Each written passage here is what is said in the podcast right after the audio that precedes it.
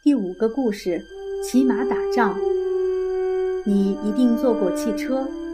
古代没有汽车，要想跑得又快又远，除了骑马，没有别的办法。在战争中，马更是极重要的工具。匈奴人是骑在马背上生活的民族，骑马打仗是他们的拿手好戏。但对汉朝人来说，那就不是件容易的事了。当初汉高祖建国以后，马匹少得可怜，宰相只能坐牛车。皇帝乘的马车，要想找四匹颜色相同的马都找不到，简直寒酸极了。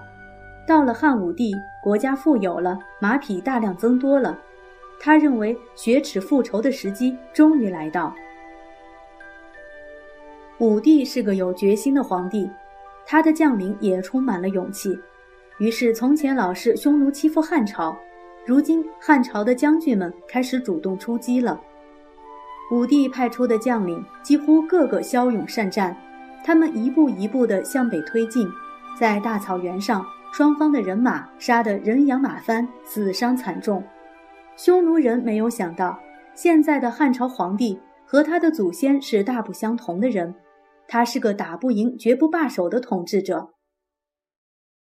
况且汉朝的人口、财富和有才能的大臣与将领都要比匈奴多，长期打下来，匈奴就吃不消了。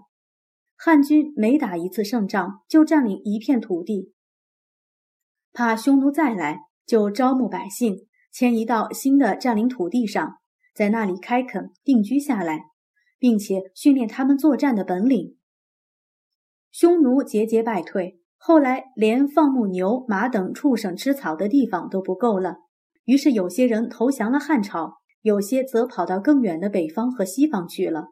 他们哀伤地唱着一首歌，歌词是这样的：“亡我祁连山，使我六畜不翻稀；使我燕之山，使我妇女无颜色。”燕之山出产红色的染料，可以当做女人的化妆品，后来有人称作胭脂。丢掉了胭脂山，匈奴妇女当然少了颜色。让匈奴人最头痛的是汉朝几位厉害的将领，其中一位名叫李广，他是有名的神箭手，箭无虚发，每发必中。曾经在一个夜晚遇上一只大老虎，李广举弓就射，一箭命中。走近一看，竟然是一块大石头，但箭枝却深插石中，再也拔不出来了。有一回与匈奴作战，李广受伤被俘，他居然可以抢到一匹马，夺走敌人的弓箭，一路射杀追兵，跑回了自己的阵营。由于李广行动敏捷，忽来忽去，连匈奴人也摸不清他的动向，所以就给他取了一个外号，叫做“飞将军”。飞将军在的地方，匈奴人都不敢轻易惹他。还有一位叫做卫青的大将军，曾率领大军一夜追击六七百里，让匈奴王措手不及，全军覆没。卫青还率领他的外甥霍去病将军，一而再、再而三地打败匈奴，深入北方大沙漠一两千里，这令匈奴人望风而逃，使汉朝帝国的版图大块大块地增加。在与匈奴战斗的期间，武帝一直觉得。汉朝的马匹还不够好，他日夜盼望能得到更好的良马，让他的将士骑着征讨四方。当他从张骞派到西域各国的使节那儿知道，大宛国有一种世界上最优秀的马，称作汗血马，它流的汗像血一样红，奔跑如飞。若能得到它，一定可以使汉军如虎添翼。从此，汉武帝更是连做梦都想得到它。汉武帝立即派人带了千两黄金，以及用黄金铸成的一匹金的汗血马作为礼物，千里迢迢地送到大宛国，希望大宛国王能把汗血马卖给汉朝。谁知大宛国王偏偏不愿意卖马，惹得汉朝使者破口大骂，拂袖而去。大宛国王认为使者侮辱了他，便把汉朝的使节团全部杀光。这件事触怒了武帝。他发誓得不到汗血马，绝不罢手。于是武帝派了一位叫李广利的将军去征伐大宛国。由于路途实在太过遥远，粮食运输困难。第一次的远征军还没到大宛，就饿死、病死了一大半，剩下的人也被打败了。第二次远征军费了九牛二虎之力，终于打败了大宛。大宛的大臣把国王杀掉，向汉朝求和，并且交出所有的汗血宝马。这一仗使汉朝帝国在西域声威大振，原先靠向匈奴的王国纷纷都向汉朝表示顺服。武帝对于自己的版图并没有觉得心满意足，他派人劝说东北的朝鲜国王，要他归顺汉朝。朝鲜王没有答应，他便派兵越过鸭绿江，征服了朝鲜王国。武帝还发兵攻下了南方的闽越国、滇国以及更南方的南越国。这些地方到处都是云雾缭绕的山岭，密不透风的森林，毒蛇猛兽随时出没，而且许多部落的人。就像猴子般躲在树林里偷袭汉军，对付他们比凶猛的匈奴骑兵还麻烦。不过武帝的将领还是克服了困难。当他们征服了南方各国以后，才发现了另一条南方丝路。这条丝路绕过了崇山峻岭，经过今天的云南、缅甸，抵达印度和更远的西方。印度就是天竺。它和张骞开辟的北方丝路相比，显得更为古老而神秘。你知道外国人常把中国叫做支那吗？支那是什么意思呢？有人说，支那的意思是强大的秦朝，或者是瓷器。其实，支那这个名称早在公元前十世纪就出现了，那时候精美的瓷器和秦始皇都还未出现呢。不过，当时中国属地的丝绸却已经由这条南方的丝路传到外国去了，所以外国人就把中国叫做支那，意思是神秘的东方丝国。在武帝征伐南方的期间，发生了一件有趣的小插曲：汉军将领唐蒙发觉，在西南方的重重山岭间，有个叫夜郎的小小王国。我们与其称它是王国，还不如说它是一个部落。唐蒙要夜郎王归顺汉朝，谁知夜郎王根本没听过汉朝帝国。他问唐蒙说：“汉帝国与夜郎国到底哪个大？谁该归顺谁呢？”唐蒙介绍了汉帝国以后，夜郎王国吓了一大跳，赶紧归顺了汉朝。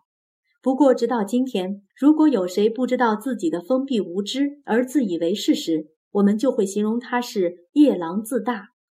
汉朝帝国在武帝手里达到了巅峰，成为东方世界的霸主。他甚至可以说是当时世界上最强大的国家。这时候，在地球另一边的欧洲，正有一个国家在壮大中，它叫做罗马。不过，罗马和汉帝国相距太远，他们没有机会碰头，或是一较长短。我们猜测，如果汉武帝知道有这么一个国家，或许又忍不住要派人去看看。为了打仗，武帝把父亲和祖父为朝廷积蓄的财富差不多都花光了。他很想让那些富有的商人也慷慨地拿出钱来给朝廷，然而有钱的人大多很吝啬，这使武帝感觉不痛快，因此就想了个办法。他下令商人把最赚钱的行业让出来，由国家来经营。当时最赚钱的行业要算是卖盐和造铁器的了。因为那是人人需要的东西。从那以后，这两个行业所赚的钱都跑进武帝的手里了。他还规定由朝廷出钱买进甲地的便宜货品，用较贵的价格卖到缺少这种货品的乙地。这办法等于是抢商人的生意。尽管商人不乐意，可是武帝却照赚他的钱。武帝还下令，不准任何人私自造钱。只能由朝廷铸造一种五铢钱的货币，有了钱就打仗，一连打了五十年。晚年，武帝忽然向臣民表示，他从今以后再也不打仗了。